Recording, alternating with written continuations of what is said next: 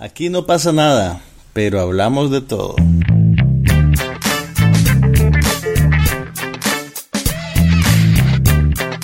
Un podcast sobre cine, TV, tecnología y todo lo demás.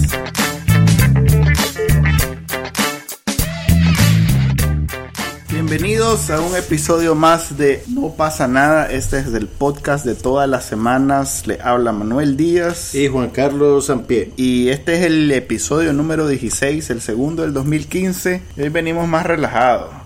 Lo estamos haciendo en viernes en la noche porque prometimos no sé a quién, porque casi nadie. Vos te lo prometiste a vos mismo. y ahora. ah, bueno, pues lo estamos haciendo después de la primera presentación pública de la Parca en Hispamer, en el centro de, centro de convenciones. Centro... centro Cultural Pablo Antonio Cuadra de Hispamer. Sí.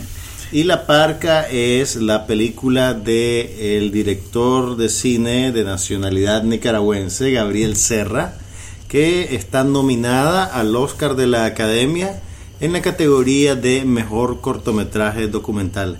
Es la primera vez que un nicaragüense es nominado a este premio, al, Oscar en general.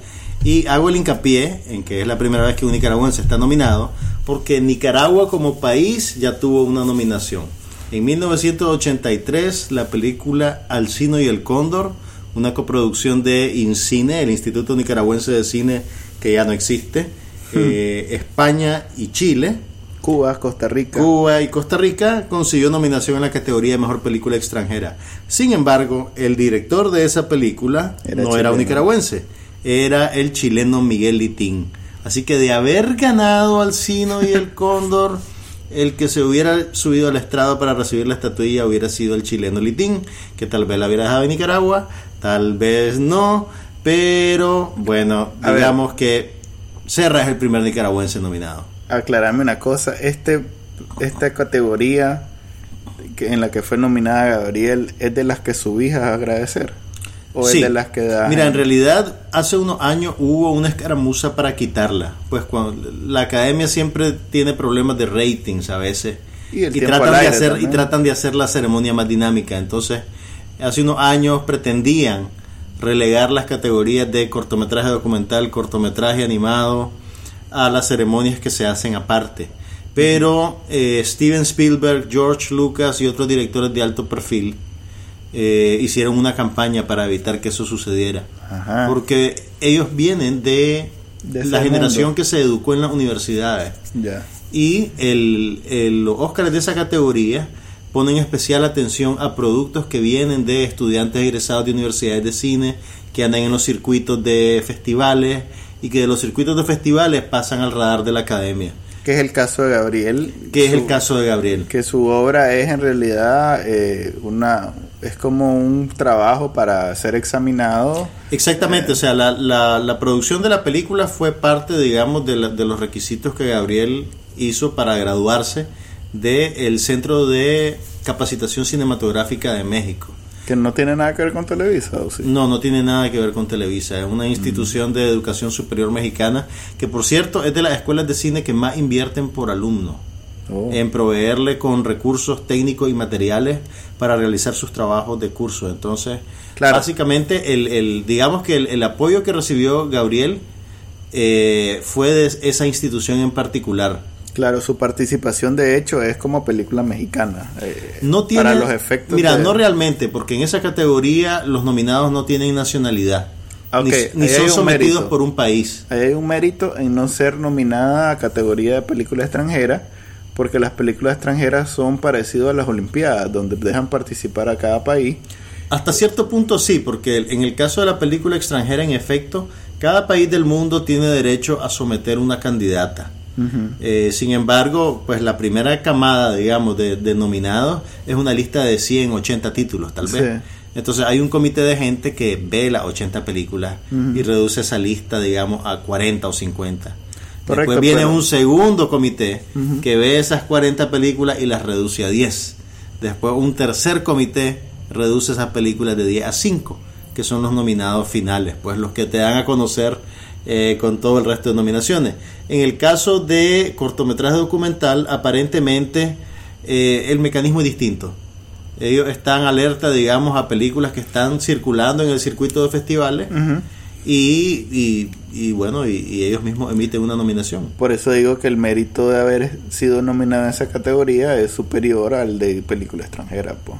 Sí, totalmente. O sea, el, de hecho, el, el mérito es de él y de su universidad. O sea, de él, de su talento que aportó para crear la película y de la universidad. Por eso yo tengo sentimientos encontrados cuando la gente celebra, digamos, y dice que el Nica, que el Nica, que es un triunfo de Nicaragua, eh, realmente es un triunfo de Gabriel Serra. No, claro. Y, lo consiguió no por ser nicaragüense, sino a pesar de ser nicaragüense. Claro, por supuesto. Que es el caso de Oscar Duarte el año pasado en el Mundial de Fútbol. Pues, sí, no, pues porque, porque Gabriel no pues no, digamos, no pues, Igual. la nacionalidad de Gabriel no está, digamos, condicionada. Sí, por un asunto de migración. Sí, digamos. pero sí, él tuvo que salir del país para especializarse en cine. Y te aseguro y en México encontró la oportunidad de hacer esta película. Y te aseguro que si los Oscar exigieran, como en el Mundial de Fútbol, que participes por un país, eh, no, no lo va a hacer con, como Nicaragua cuando fue en México donde lo apoyaron y se educó y todo. Sí, pero, pero ya eso, eso, es, hipotético, pues realmente. Mira, yo lo que, bueno, el, lo que saco en conclusión de esto, bueno, primero me alegra que, que Gabriel Serra tenga una nominación al Oscar porque realmente su película es muy buena. Es una producción sólida, excelente, que denota gran talento. Y es una buena película independientemente de cualquier nacionalidad que una persona le quiera asignar. Claro, es importante solo porque somos nicas. Si fuera una... Ok, dale, continúa. Y, y yo quiero, o sea, yo quisiera que esto sirviera de lección a Nicaragua y sus instituciones para motivarse a invertir más en este tipo de, cosas. Pues yo siento que realmente el apoyo a los artistas de cine en Nicaragua es muy modesto, por no decir inexistente, y además está condicionado por eh, cuestiones comerciales o políticas. O políticas. Eh, por ejemplo, pues si una empresa privada te da apoyo para producir una película, te empapelan el set con, con logos, pues, y se vuelve una cosa casi casi paródica a veces, pues. Sí, o, cuando un organismo internacional te financia también, Exactamente, y tiene una agenda, pues, y necesita que tenga un mensaje y que el mensaje vaya en esta línea, mm. o, o, tal vez un gobierno, no digamos este, pues cualquiera de los gobiernos que han pasado aquí eh, también confunden, digamos, la propaganda con la expresión artística. Y deberían de ser cosas completamente separadas e independientes. Exactamente, o sea, la, promoción a los artistas de cine, a los creadores de cine o de audiovisual, pues abramos la gasa si querés, mm. no debería estar condicionada por otras agendas que no sean promover el arte nicaragüense. Pero bueno, esa es una batalla a largo plazo. Realmente. Está cambiando. De hecho, Gabriel tiene planes de traer mucha capacitación, por decirlo de alguna manera. Pues tiene planes de traer profesores, tiene él mismo de capacitar, de hacer talleres en Nicaragua. Y eso es una cosa muy necesaria, porque realmente aquí no tenemos especialización eh, en cine. Algunas universidades pues hacen sus esfuerzos, pero, pero realmente necesitas algo más sostenido, más acucioso y con más recursos. Pero una vez que eso suceda, vas a tener una masa crítica de técnicos que, el, que no existe un mercado que pueda absorberlos realmente. Entonces hay que crear también mecanismos de estímulo a la producción y, alivios fiscales para promover la producción. Precisamente hablando de eso, y no solo tiene sentido en cultural, también tiene un sentido económico. Eh, en la presentación de TEDx Managua de de Grace González, ella mencionaba con cuentas en la mano cómo eh, fomentar eh, la producción audiovisual en Nicaragua podía ser, al igual que el turismo, un ingreso importante para el desarrollo. O sea que daba ejemplos incluso y, aparentemente sí tiene sentido financiero fomentar ese tipo claro que lo tiene. Mira el ejemplo de Costa Rica por ejemplo. Costa Rica tiene años de estar haciendo eso. De hecho si vos te acordás de Jurassic Park la película de Spielberg que fue un éxito taquillero Costa Rica. muchas escenas de esa película fueron filmadas en Costa Rica. Recientemente aquí en Nicaragua vino eh, gente a filmar dos temporadas de Survivor. Ahorita el año pasado eh, filmaron y difundieron otro, otra entrega de Survivor San Juan del Sur. ¿Qué es lo que pasa? Como no hay aquí mano de obra capacitada, ellos traen hasta los carpinteros que les construyen el set.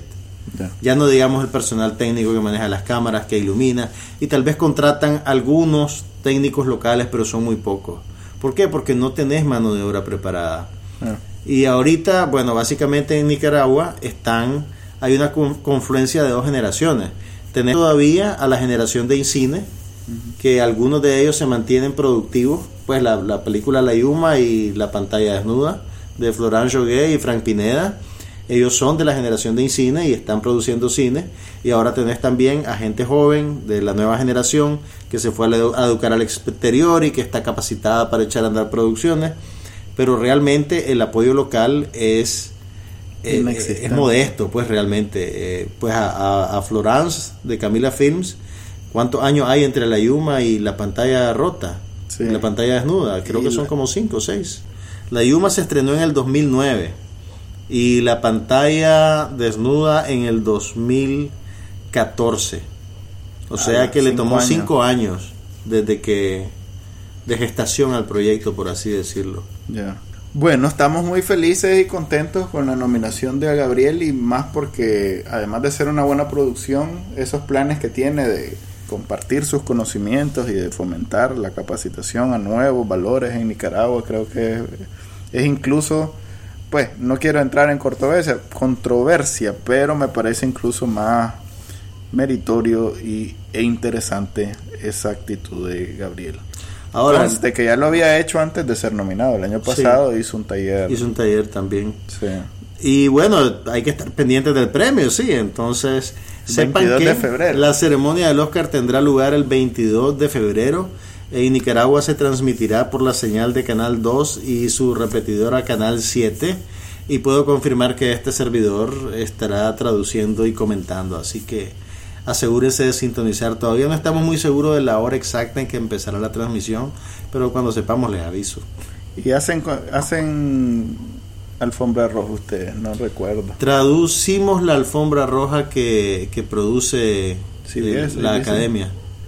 ¿Cuál es el canal gringo que lo Usualmente ABC. Mm. Usualmente ABC. O sea, pero no traducen lo que hace E! Entertainment, digamos. No, E! Entertainment no, pero el especial de media hora que produce ABC, eh, sí lo traducimos desde hace varios años. Y por cierto, es de las cosas más difíciles de traducir porque si te fijas, esos especiales se mueven rapidísimo. Ah, no, yo no podría traducir. súper rápido. Yo no, yo no podría traducir. Pues si querés, no, lo más fácil. No pues. dicen cosas muy complicadas, pues, pero hablan bien rápido. Sí, pero la, la parte técnica de traducir a mí me parece extremadamente difícil.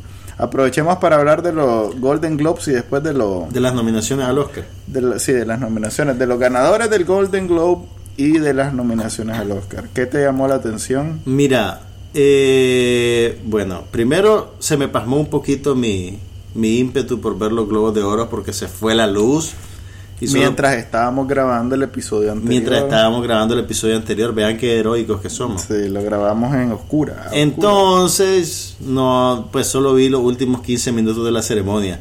Y en realidad, parte de la diversión del Globo de Oro, como estábamos platicando la vez pasada, es ver la interacción entre la gente que llegó, las celebridades, las barbaridades que dicen cuando ya están picados y ese tipo de cosas. Pues entonces me, me perdí toda la diversión. Ahora, ¿cómo repartieron los premios? Bueno, eh, creo que se esperaba un poquito lo que sucedió. Michael Keaton. Más o menos estuvieron bien distribuidos. Tenías el premio para, para Michael Keaton como mejor actor por Birdman, que yo creo que eso se va a duplicar en el, en el Oscar. Qué bueno, sí, fíjate. Michael Keaton nunca ha estado ni nominado, ni pensado, ni nada, ni ha ganado. Michael Keaton bajó el perfil bastante después de que abandonó la franquicia de Batman. Realmente. Él hizo las primeras dos películas de Batman en el ciclo que inició Tim Burton a finales de los 80s. Y después de eso, su carrera en realidad que bajó un poquito el gas, pues bastante. Sin embargo, es un buen actor, es muy apreciado aparentemente por sus colegas y ahora, bueno, ahora que ya digamos se redimió o hizo su, su proyecto pasionario con Birdman, está regresando a las grandes ligas, parece que ya van a echar a andar la secuela de Beetlejuice. Sí, pero ese ya estaba desde antes. Tim Burton ya había dicho que tenía intenciones de hacer una secuela de...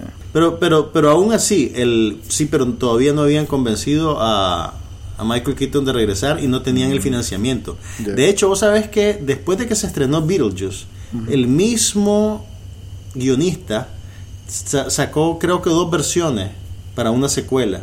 Uno se llamaba Beetlejuice enamorado, la otra se llamaba Beetlejuice en Hawái. y ninguna de ellas logró, logró, digamos, encontrar financiamiento o no lograron llegar a, una versión final del guion que lograra atraer a la estrella. Ahora que viene la secuela, tenés el, digamos, el, el, giro dramático extra de que las estrellas de Beetlejuice cayeron un poquito en desgracia. Pues Michael Keaton se salió del radar y Winona Ryder también. y ambos van a regresar para la película. Cuando Beetlejuice salió, Winona Ryder era la princesa de Hollywood, era la chica de al lado, era todas las muchachas querían ser su amiga y todos los muchachos querían ser su novio. Pero después de que tuvo varios episodios de exhaust de, sabes cuando los artistas están exhaustos y terminan en el hospital deshidratados, eso le pasó a Winona. Y también la echaron presa por robar en una tienda por ganchera. Técnicamente sí, sí. la, la echaron presa por ganchera o, por cleptómana, tal vez. Yo creo que ah. ese es el. Lo hizo por llamar la atención. Ah, ella, ella no necesitaba ese repollo. En televisión, en los Golden Globes, Kevin Spacey se llevó el mejor actor de drama. La mejor actriz fue la de Jane the Virgin, Juana la Virgen, versión gringa. Pero en comedia, Gina Rodríguez, Jane the Virgin, igual se las recomienda. El episodio anterior hablamos de esa serie. Está buena, es, refrescante. Espérame, ¿quién ganó mejor película dramática? Boyhood. Boyhood ganó mejor película dramática y yo creo que también va a ser la que se va a llevar el, el Oscar. Vamos y a ganó Patricia Arquette, que hablamos y Patricia Arquette ganó la mejor actriz de reparto. Sí. ¿Y la mejor comedia? La mejor comedia en película este fue ah, ya hablemos de eso. The Grand Budapest, Budapest Hotel. okay. Que dicen que le tienen que agradecer a Juan Carlos que va a venir a Nicaragua. Ok, aquí está toda la historia. Ajá. El Gran Budapest Hotel se estrenó el año pasado, creo que más o menos como en abril o mayo en Estados Unidos. Se convirtió en el mayor éxito de taquilla de Wes Anderson, no solo en Estados Unidos, sino a nivel internacional. Y los distribuidores decidieron que la película no era viable para el mercado nicaragüense. Y, lo, y, me pues lo, yo pregunté en Twitter y me contestaron oficialmente que la 20th Century Fox Latinoamérica había decidido no presentarla en Nicaragua. A mí, yo en lo personal me sentí un poquito insultado porque la presentaron en Honduras. y Honduras no es necesariamente muy diferente a Nicaragua. Está mil años luz de Nicaragua. Pero bueno, la cosa es que a raíz de sus nueve nominaciones al Oscar y de la incesante campaña que yo y otros apasionados hemos levantado en el Twitter quejándonos incesantemente porque no la trajeron al cine la 20th Century Fox cambió de opinión y la va a estrenar en Nicaragua, creo que el 22 de enero. Así que les pido encarecidamente que apoyen el buen cine con el dinero de su entrada. Los distribuidores se fijan mucho en los ingresos de las películas y especialmente en los ingresos de las películas durante el primer fin de semana de estreno. Ahora, la película además viene, digamos, a remontar una serie de obstáculos porque ya ha estado disponible en versión pirateada y en versión pirata a través de las redes y mucha de la audiencia interesada en verla probablemente ya la vio. Entonces, pues los distribuidores van a decir, ah, viste, en Nicaragua no recogió nada de plata la película, teníamos razón al no pasarla, porque esa es una interpretación cómoda. Realmente, pues le va a afectar su taquilla el hecho de que venga tan tarde, pero por eso le pido encarecidamente a los cinéfilos que vayan a verla al cine. Y además es una película que pierde mucho en la pantalla de video de tu televisor o de tu computadora o donde la veas en tu casa. Porque Anderson juega con el tamaño del fotograma y la proyección. Una vez que veas la película te vas a fijar que en diferentes escenas la imagen que vos ves proyectada tiene diferentes dimensiones y diferentes tamaños. Y esa es una referencia temporal a el tiempo en el cual se, la época en la cual se desarrollan los acontecimientos que te retratan. Eh, es un poquito difícil explicarlo verbalmente, pues, pero cuando lo vean... Tenés que estar ahí para verlo. Tenés que estar ahí para verlo y ese es el tipo de cosas que pasan un poquito desapercibidas si la ves en, en la pantalla de tu televisor.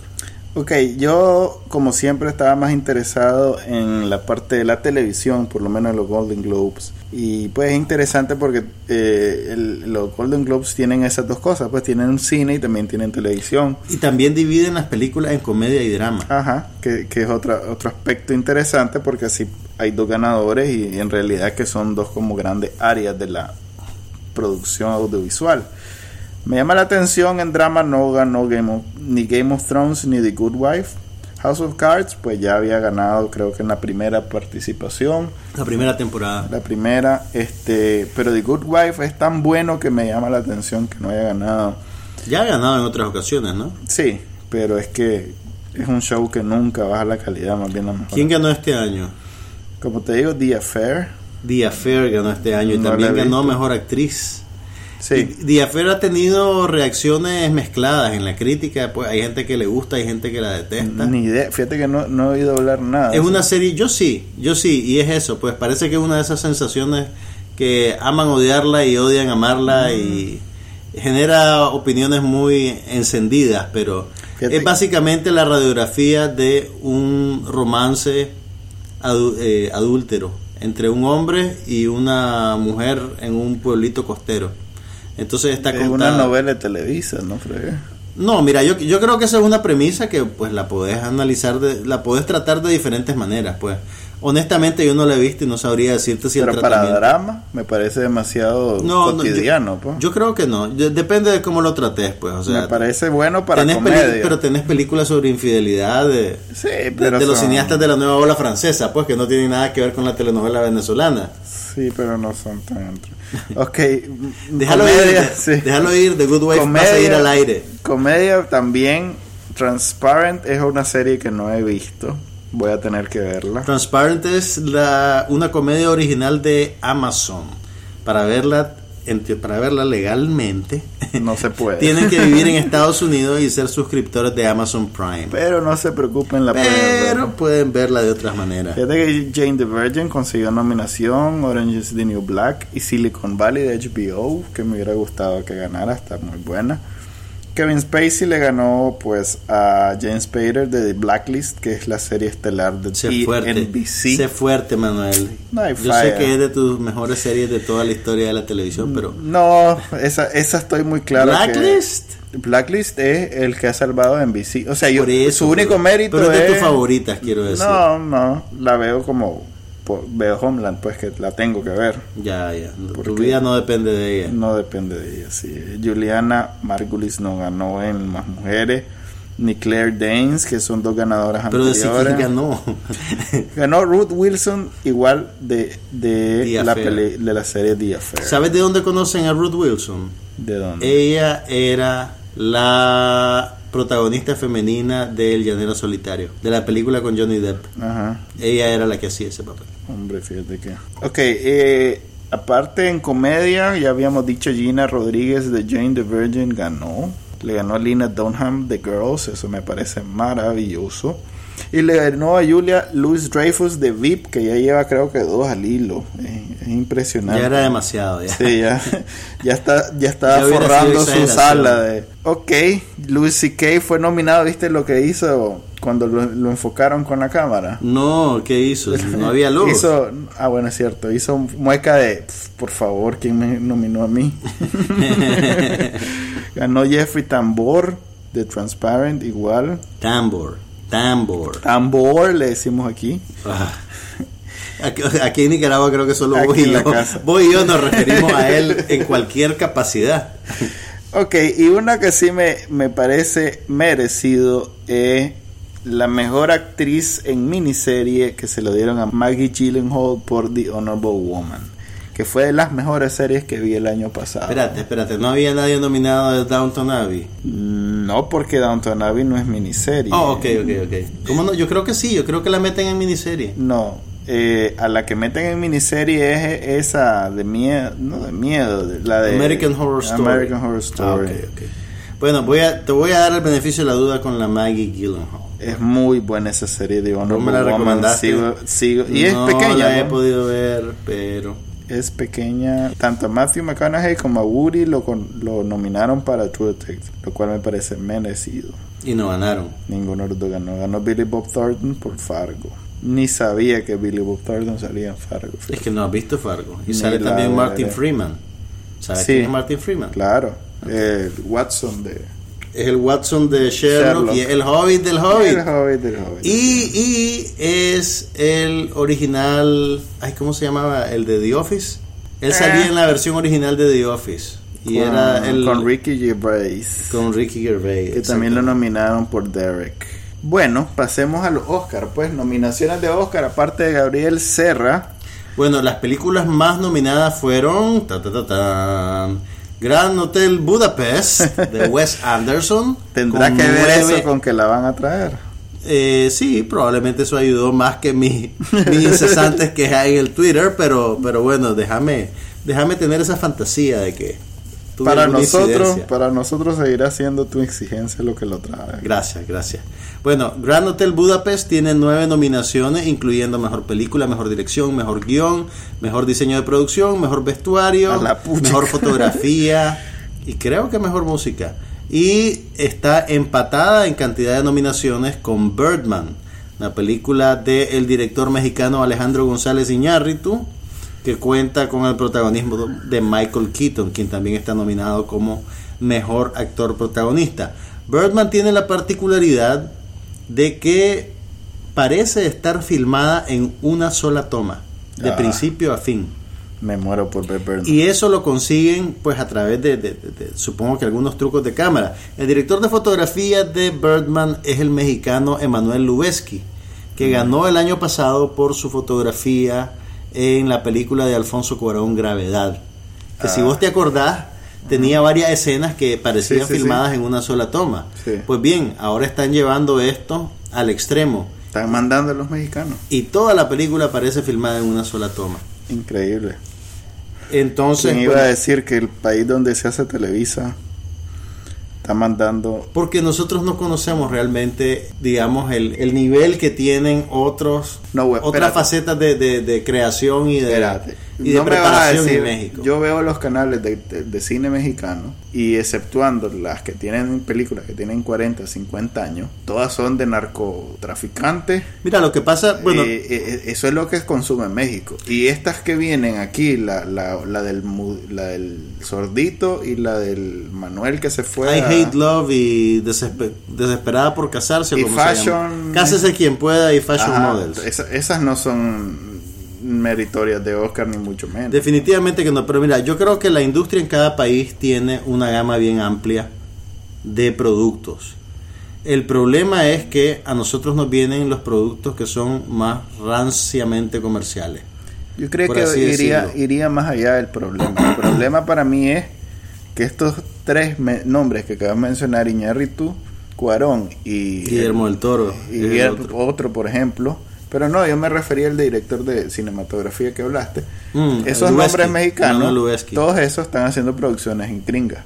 No, pero, o sea, lo que te quiero decir es que todos esos se formaron en México. Y eventualmente encontraron entrada en el mercado norteamericano. Hay una cantera, pero ¿cómo descubrió Hollywood a esos directores? Si seguro en, o sea, Robert Rodrigo es el único que lo descubrieron por su película en México. No, mira lo que pasa. Cada uno de ellos logró labrarse un nicho en la industria mexicana y producir películas de acuerdo a sus intereses.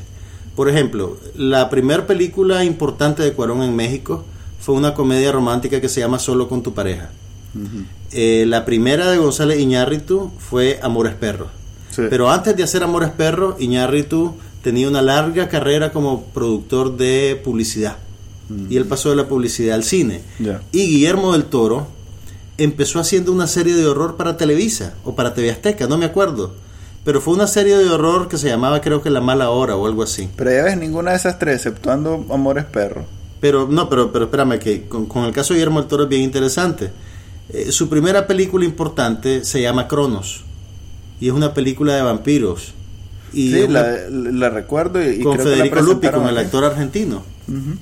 Eh, entonces, a ver, lo que te quiero decir es que ellos encontraron la manera de prepararse en México y consiguieron recursos a través de fuentes independientes para hacer, eh, hacer las películas que ellos querían hacer como ellos las querían hacer. Y resultaron ser películas tan buenas que consiguieron distribución internacional. Y una vez que consiguen distribución internacional, entran en el radar de Hollywood. Y a ellos aprovechan las oportunidades que vienen de, de ese lado, ¿me entendés? Entonces, realmente es difícil medir, creo yo, a la industria mexicana por lo que nos viene a nosotros aquí el cine o incluso por lo que vemos en televisión. Y si haces un repaso histórico de México, realmente la, la, producción de cine ha tenido unos vaivenes bien particulares. Pues tenés la historia, tenés la época, toda la época de oro del cine mexicano, que realmente tiene películas extraordinarias. Exacto, Capulina. no, no, en serio, Cantinflas, hay películas de Cantinflas que están inscritas dentro de la era de oro del cine mexicano el y que técnicamente no el santo ya es otra etapa yo te estoy hablando de la etapa de oro de, de, las películas de... Estás hablando de los 50, 60. Estoy hablando de los 40 y los 50. Ah, ok. En los 60 empieza la crisis y el decaimiento. No, porque en los 70 estoy seguro que dentro de 50 años vamos a ver la época de los 70 y 80 de la sexy comedia. Este, este, es Manuel, eso. este es Manuel siendo un rebelde. No, pero técnicamente. Apúntenlo y va a ver que dentro de 50 años vamos a ver las películas. Mira, cualquier estudioso del cine necesita ponderar el fenómeno de las películas de las ficheras, que son esas sexy, las que vos decís sexy comedia, en México le llaman las películas de ficheras. El problema, de bueno, no es un problema, pero las películas de las ficheras, si vos te fijas, son películas de bajísimo presupuesto en los cuales el nivel técnico de la producción ha bajado a lo más básico y elemental. Precisamente porque son hechas para el pueblo. No. Y son hechas con el mínimo posible de producción. Sí, pero no. Es también porque es lo que la industria podía producir en ese momento. Por eso digo, con el mínimo posible. Un montón de mecanismos que habían para promover producción de cine desaparecieron por la crisis económica. Entonces, solo había plata para hacer ese tipo de películas. ¿Me entendés? O sea, no es... Es casi un producto de necesidad más que de, una decisión de apelar a una sensibilidad particular de un grupo demográfico. Y después, el del 80 en adelante, empezaba a tener cierto repunte en la producción independiente. con, ya comienza Con películas como Como Agua para Chocolate. Y después tener ya a esta nueva ola de los tres grandes directores que saltan de México a, Hollywood pues y al mundo. Ok, las nominadas a mejor película en los Oscar, ninguna la han presentado aquí. Y eso que hay una, por ejemplo, American Sniper, aquí en el cine. Mira, después, a raíz de, la, de las nominaciones, las distribuidoras empezaron a, a, promover en Twitter. Y entonces, aparentemente, entre, entre, este, entre este mes y la presentación de los Oscars el 22 de febrero, se van a estrenar American Sniper. Birdman. Birdman. Ah, gracias. The Imitation Game, el juego de la imitación. Ajá. Eh, la teoría de todo. The Theory of Everything. Después yo vi el trailer de Selma en el cine. Ajá, lo vimos, lo vimos. Y en el Cinemark están unos pósters de Boyhood. O sea no que sé. Whiplash y bueno, solo Whiplash no va a pasar por Nicaragua. Es poco probable que Whiplash pase por Nicaragua porque es una película independiente y esas no suelen, digamos, encontrar distribución, encontrar distribución en mercados como el nuestro. Eh, sin embargo, es una película que ha tenido muchos premios. Esa película la estrenaron hace casi un año en el Festival de Sundance y se llevó el premio de el jurado y el premio de la audiencia. Es sobre un muchacho que está estudiando para ser percusionista de jazz y tiene una relación tormentosa y destructiva con un profesor que es interpretado por J.K. Simmons, que está nominado a Mejor Actor de Reparto y que es el favorito para llevarse el premio. Imagínate que la que yo hubiera apostado todo mi dinero y hubiera perdido Gone Girl. Yo estoy decepcionado que Gone Girl no tiene más nominaciones. Apenas tiene una nominación. Pero no está no como mejor actriz para Rosamund Pike. Así es, pero no está ni mejor película. Solo tiene una, no está en ninguna otra. Ni mejor director, ni mejor nada. Solo está en mejor actriz por ella, Rosamund. Yo, yo, yo habría creído que, que debería estar nominada como mejor película, mejor dirección, mejor edición, mejor fotografía y mejor guion adaptado. Pero nada de eso sucedió. Yo creo que, ¿sabes qué es lo que pasa? Es una comedia, es una película demasiado negra como para agradar a la gente. Es una comedia negrísima, ácida. Y yo creo que la gente se sentía más bien incómoda a la hora de verla. Pues, los que votan en la academia suelen ser liberales, sofisticados, de ciudad. Pero son viejos también, no creas. Hay, hay ahí un contingente conservador. Sí, eso que cada película que hace Clint Eastwood, no miren, me dice que deben haber sus cuantos. Mira, yo no, no he visto American Sniper. En general me gustan las películas de Eastwood, pero sí, muchos comentaristas han, han dicho, están sorprendidos por lo bien que le fue a American Sniper. Ajá, no esperaban que, que, tuviera tantas nominaciones. Pero es que igual, o sea, American Sniper, que no lo he visto igual tampoco, pero que es de Clint Eastwood y que sé que es de pues, Bradley Cooper. Bradley Cooper es de guerra. Bradley Cooper ha sido nominado todos los años en los últimos tres años. Eso es algo aparentemente sin precedentes. Creo que solo un actor más ha tenido ese tipo de. Bueno, creo que Tom Hanks fue nominado como tres veces y se pero, pero dos años seguidos. Sí, se lo llevó, sí. No, no, no. Ganó en dos años consecutivos. Sí. Pero no sé si fue nominado en tres años consecutivos. Habría que ver. No sé, la verdad. A investigarlo para Mira, la otra gran historia alrededor de las nominaciones tiene que ver con la falta de diversidad. Ah, sí, que no hay negro. En las categorías actorales. No hay negro, no es que no hayan negro. Solo hay blancos. O sea, las 20 personas nominadas a mejor actor, mejor actriz, mejor actor de reparto y mejor actriz de reparto todos son blancos, blancos, blancos. La única concesión que hay a la, diversidad es que hay unos cuantos británicos. bueno, como dice Chris Rock, ¿no viste lo que dijo sobre mexicanos en Hollywood? No, no. ¿No viste lo que dijo? Que le están preguntando si, si Hollywood era racista. Entonces le dice, pues sí es racista, porque imagínate que yo voy a, una producción y eh, puedo entender que no haya mexicanos protagonistas, porque bueno, son inmigrantes y les cuesta mucho y con costo pero que no hay un mexicano que atiende y que sirva la comida o que jale el micrófono, que nunca he visto uno, dice. Entonces dice, a la puchica, eso no requiere de 20 años de preparación de, de, de, estudio, pues entonces, aparentemente si hay un problema en Hollywood con los inmigrantes latinoamericanos. Pero no solo con los inmigrantes latinoamericanos, hay un problema... En este caso, ah, no hay ahorita ningún nominado negro, pero ya han habido y ya han ganado. No hay ningún nominado negro y tomé en cuenta lo siguiente, eh, se esperaba más nominaciones para la película Selma, que trata sobre la lucha por los derechos civiles protagonizada por Martin Luther King en una ciudad del sur de Estados Unidos. Es, es un hito histórico en, el, en, la, en la lucha de los Exactamente. Mira, se esperaba que el actor David Oyelowo fuera nominado a Mejor Actor, no pasó. Y se esperaba además que la directora, que es una mujer que se llama Ava DuVernay, recibiera una nominación para mejor dirección. Y tampoco pasó. De hecho, Selma solo tiene dos nominaciones. mejor, película película y mejor canción original. Entonces, eh, digamos, son casi como nominaciones por consolación, pues, ¿me entendés? Eso lo decís porque una vez ganó Eminem esa canción. No, hombre. y usted cae mal. Ahora, y tomé en cuenta lo siguiente: tenemos a un mexicano nominado a mejor director, a mejor guion y también a mejor dirección de fotografía. Pero la película Birdman trata sobre el dilema de un actor blanco en el mundo del teatro de Broadway donde está rodeado de gente blanca.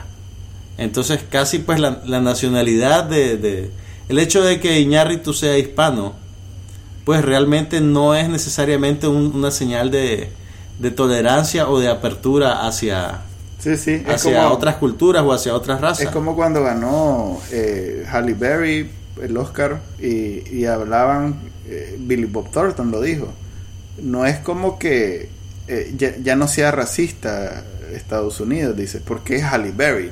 O sea, sí. sí. Es, Halle Berry es bonita independientemente del color, la forma y todo lo demás. Pues.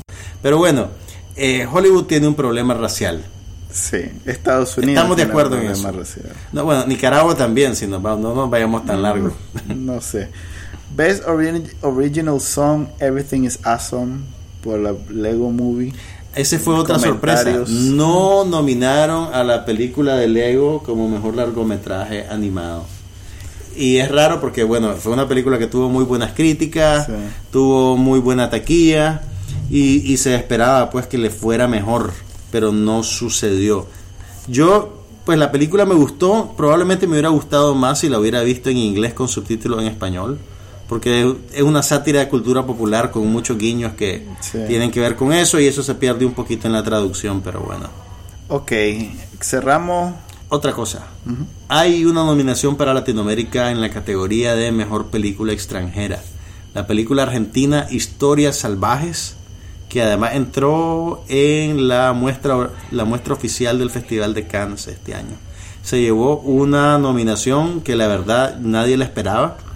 Se esperaba que la nominación fuera para la película sueca Fuerza Mayor, pero no pasó. Así que estén pendientes a ver si el cine se anima a traer historias salvajes. Hace unos meses, como por cinco minutos, estuvo el póster en los cinemas de galería. Cinco minutos. Más o menos eso fue. Yo vi cuando lo pusieron inmediatamente un brother y lo quitó. Pero, pero se fregó porque yo lo vi.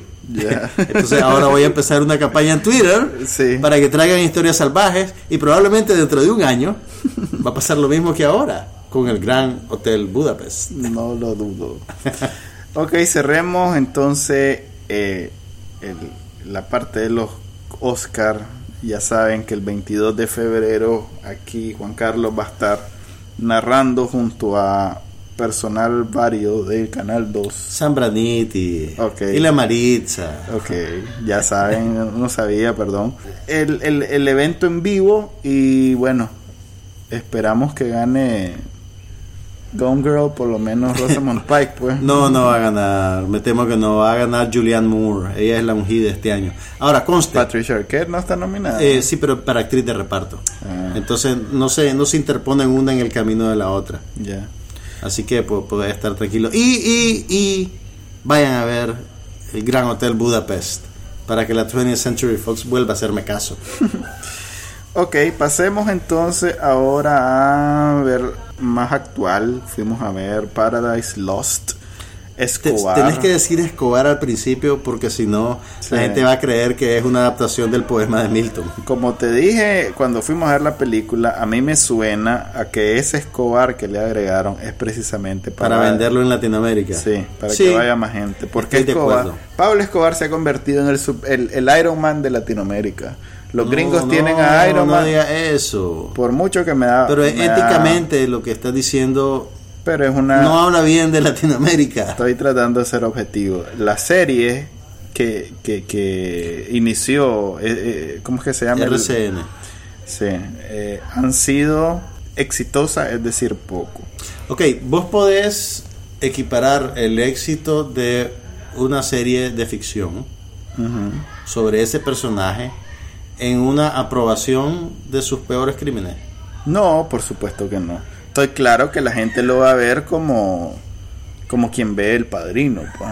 Y le da su cierto eh, sabor morboso el saber que está basado en un personaje real. Real, que, que sanguinario, eh, cruel, todo lo que vos querrás y que pasó por Nicaragua no deja de ser también otro otro asterisco interesante. Exactamente. Entonces no está en conflicto con que llena vende y es muy popular sobre todo en Nicaragua. No sé yo digo que en toda Latinoamérica pues pero como vivo en Nicaragua estoy claro que todo eh, ya ves ahorita la que está de moda es una que se llama El Señor de los Cielos que es lo mismo, pues es la historia del narco. Eso es el, el, el, la mística del narco corrido está infectando toda la cultura popular latinoamericana. Así Mira, pero tal vez eso tiene que ver con esa fantasía de, de, de, de, conseguir riqueza fácil, pues no sé, no sé si eso tiene que ver. Sí, estaba lleno el cine, fuimos a un preestreno. Hablemos en pasta de la película, pues en realidad el preestreno estaba repleto.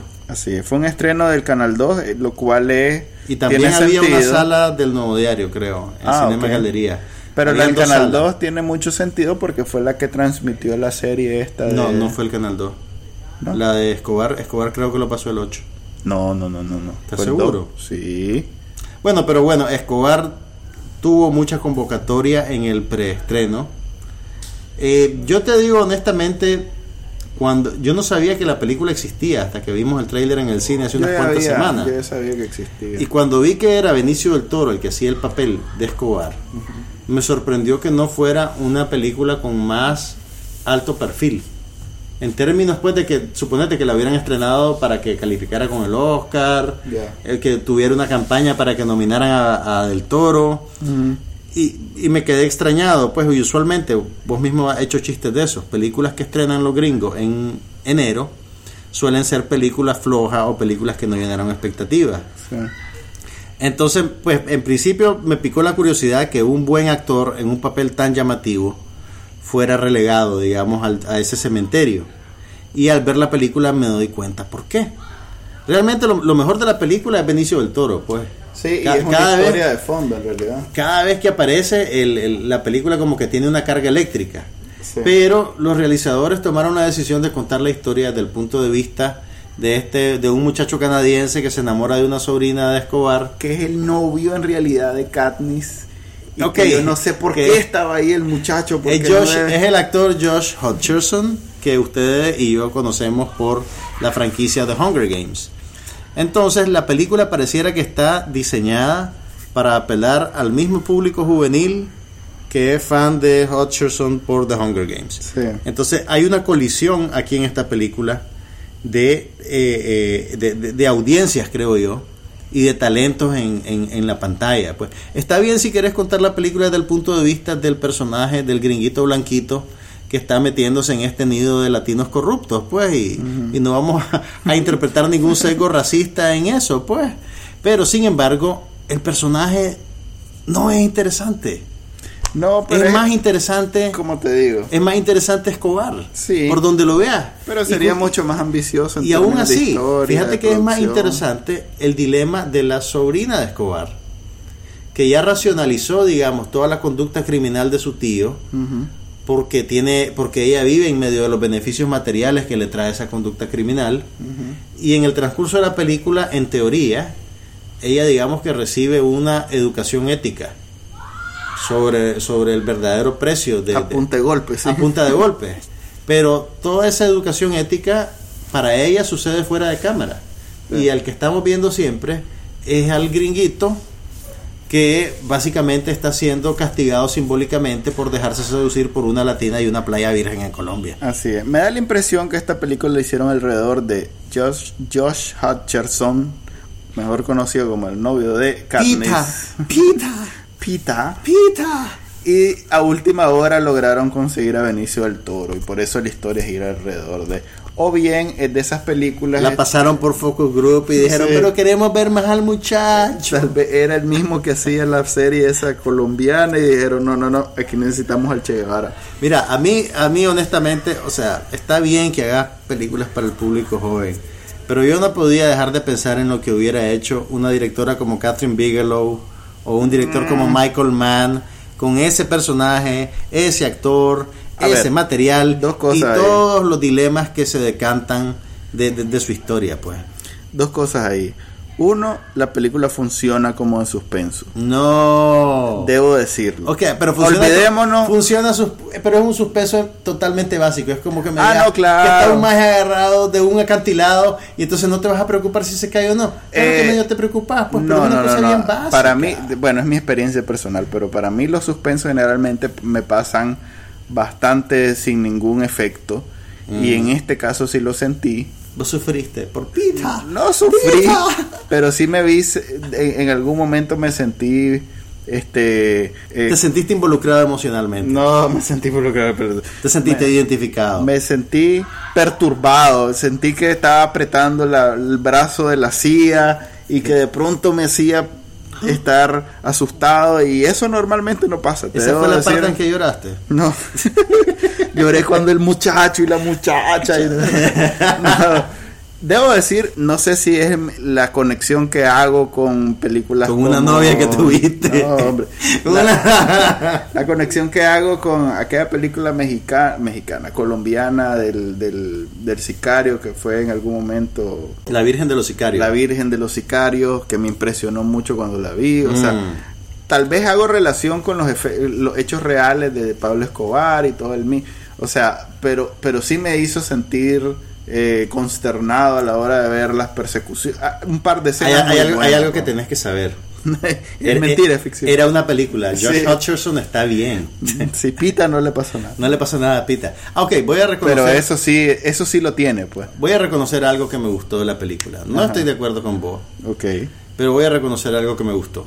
Además de Benicio del Toro, Carlos Bardem. El, el que interpreta al, principal sicario, el principal matón de... Ah, Drago. Drago. Y aquí está la cosa, mientras lo estaba viendo yo decía, este más yo lo conozco, este más yo lo conozco. Es hermano de Javier Bardem. Ah. Es el hermano mayor de Javier Bardem. Y el personaje realmente es un sujeto siniestro, funesto, nefasto. es muy bueno también. Y cada vez que aparecía, es que sabes qué pasa, cada vez que aparecía o, o este o Drago o Pablo Escobar. O Pablo Escobar, yo decía, ¿por qué la película no se trata de este maje? Pero es que también, no sé si logras separar, pero parte del, de, lo, de lo bien. Eh, no usé la palabra bien. De lo, como efectivo. De, ajá, de lo efectivo que fue la actuación de ambos, es saber a quién están interpretando. O sea, todo ese peso real. Ok, vos estás diciendo que el espectador aporta mucha de la sustancia de la película. Exactamente. Está bien, pero eso es una debilidad de la película. No, no es una debilidad, pero, pero no, es, no es un mérito de los actores. Pues. O sea, ese mismo yo creo que sí. interpretando a un personaje ficticio probablemente no sería tan... Yo creo que sí, yo creo que sí, son buenos actores. No, no, lo, no, no estoy negando que sean buenos actores. Son buenos estoy actores. diciendo que... Y ellos... Sumado a que están interpretando personajes con un bagaje... Que pero, todo pero, mundo... pero Drago es un tipo ficticio. Bueno, no, pero todo el mundo conoce puede ser jefe una, del una sicario. figura compuesta, pues, de, de, de, quién sabe cuántos sicarios que tuvo Escobar. es. O sea, estamos, estamos asignándole un montón de elementos que todos tenemos en la cabeza por acordarnos de las noticias, de las películas, de las todo. Pues. Lo que te quiero decir es que a la par de ellos dos, el personaje de Pita, Josh Hutcherson, el muchacho, el, el muchacho, muchacho el dilema del muchacho es el menos interesante de todos los dilemas. Sí, lo que pasa es que, a ver, es el mismo modelo que yo digo que instauró Titanic, porque no, no sé si antes de Titanic ya había. Poner una historia épica de fondo y una más cotidiana y eh, La con la que puedes conectar y más básica eh, de principal. Entonces tenés como dos, Sí, dos no, pues, líneas, pues, esa, dos esa, planos en esa, que- esa dinámica es universal, pues. Esa, ah, bueno, pues esa- no, pero es la primera vez que lo vi tan efectivo, pues donde En vos ibas a ver Titanic hundirse el barco pero y te salía llorando porque se había pues. muerto ya, que, que no sé. Jack se llamaba. ya, ya les contaste el final. Y el barco, y el barco se hunde. Sí. Tienen que saberlo. El barco se hunde. Si no lo han visto, se la acabamos de arruinar. Pero bueno, pues digamos que Escobar es una bolsita Ahora bien, mezclada. poniéndonos en el lugar de televidente, no, el, El espectador, el espectador les irá a gustar. ¿Les irá a gustar? Yo digo que sí, yo digo que es una buena continuación de todo lo narco televisión narco- y narconovelas y todos los... Yo digo que no. Bueno, es que vos no sos espectador, de, vos no sos audiencia de esos programas. Ok, pero estoy. Bueno, ni yo opinión. tampoco, pero, pero me parece, yo vi, ok, ¿qué viste vos del público? ¿Viste el público decepcionado o viste el público... Mira, yo vi al público tan satisfecho como puede estar el público con una película que vio gratis. Muy agradecido con el Canal 2 por haberme invitado. Exactamente. No, pues está bien, pues puede ser que a la gente le divierta realmente, no sé, pero honestamente yo, apartando además esos reparos que tengo, con el punto de vista de la película, con lo que siento como que subutilizaron a los mejores actores, yo creo que la película es muy larga para lo que hace. Es muy larga para lo que hace y Ah, bueno, sí, eso también como que estuvo muy largo. Dura horas completitas y, y se sienten demasiados, creo yo. Bueno, vayan a verla con reserva, como decís vos en, En- en mis columnas. Entonces, Que por cierto, pueden leerla en confidencial.com.ni y en mi blog personal juancarlosapie.com. poderoso. Ve, eh, antes de salirnos, o de irnos, mejor dicho, eh, Cinemark va a hacer una, un segundo ciclo, ¿viste? Sí, hay un nuevo ciclo de clásicos en Cinemark a finales del mes de enero y, y aquí está lo más importante, van a traer películas como El Padrino de Francis Ford Coppola, El Resplandor de Stanley Kubrick, además van a presentar dos favoritos comerciales taquilleros, van a presentar Cazafantasmas, que nunca se presentó en los cines en Nicaragua porque se Ah. estrenó cuando ya teníamos aquí la crisis del bloqueo y yo la vi en un Betamax. No, fíjate que yo creo que la vi en el cine. No, no pudiste haberla visto aquí en el ah, cine. Puede ser, fíjate. La vimos, ni siquiera la vimos en VHS, la vimos en Betamax. Es cierto. Ya me acordé, estoy visualizando el cassette. Exactamente. Entonces van a traer eh, Casa Fantasmas, la original con Bill Murray y Dan Aykroyd. Van a traer también Ghost, la película con Patrick Swayze y Demi Moore. Y por la cual Whoopi Goldberg se ganó su Oscar de Mejor Actriz de Reparto. Y además otros dos clásicos que tienen que ver en la ah. pantalla grande. Van a presentar la comedia con faldas y a lo loco, que en inglés se llama Some Like It Hot. una de las mejores películas de Billy Wilder con Marilyn Monroe en su momento más eh, en su mejor momento, por así decirlo, Tony Curtis y Jack Lemmon. Y además van a cerrar con un western, una película del oeste que es la película insignia de John Wayne y el director John Ford. se llama, me llama mucho la atención. Se llama The Searchers. En español le pusieron Centauros del Desierto y es una gran película. Me llama mucho la atención. Otra vez felicitar a Cinemark por ese... Cinemark se está apuntando un 10 con esta iniciativa de traer clásicos y ojalá el cinema hiciera lo mismo, ¿sabes? Porque así tendríamos más clásicos a nuestra disposición. Bueno, a ver, dicen que el cinema va a pasar a la parca la otra semana. Si quieren ver la parca, todavía habrá una proyección en el Centro Cultural Pablo Antonio Cuadra de Hispamer el próximo martes 20 de enero. Y aparentemente el cinema se va a animar a proyectar la película, pero todavía no tenemos confirmación sobre esa noticia. Bueno, este episodio fue casi que, no, mejor dicho, exclusivamente de cine. No hablamos ni de televisión ni de tecnología. hablamos de, las de los globos de oro de televisión. Ah, ok, sí. Mencionamos a televisión un poco. Bueno, no te quise hablar de Black Mirror, pero porque hablamos de eso la semana pasada, pero ya vi el capítulo que vos me dijiste y, y tengo una cicatriz en el alma. Buenísimo. recomendadísimo. Eh, Netflix parece que está haciéndose el duro con una negociación con la BBC por presentar las películas, las series de la BBC. Así que apúrense. apúrense a verlas que el 31 de enero, si no se pone de acuerdo con la BBC, Netflix saca de su catálogo todo lo que es BBC. Así que tienen que ver Luther, Doctor Who, Black Mirror, Sherlock, Sherlock y todo lo que diga BBC en la esquinita. Empiecen a verlo ya. Bueno, este es el episodio de hoy, el número 16 y el segundo del año. Eh, agradecemos como siempre a nuestros fans, que suena raro decirlo, pero a los brothers que nos escuchan. sí. hay.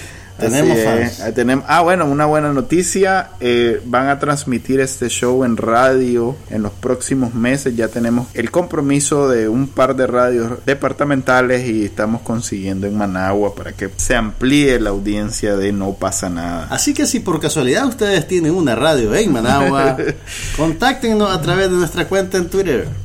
Ya saben, nuestra cuenta en Twitter es Somos No Pasa Nada. Nuestro sitio web es somosnopasanada.com. Pueden escuchar en iTunes, nos pueden escuchar en Stitcher, en TuneIn y en iVoox. Y también pueden descargar este episodio y todos los anteriores de Bacanalnica y ahora juancarlosampie.com, que son nuestros dos sitios en los que trabajamos normalmente. Hasta a la próxima semana. Les saluda Manuel Díaz y Juan Carlos Ampie. Bye.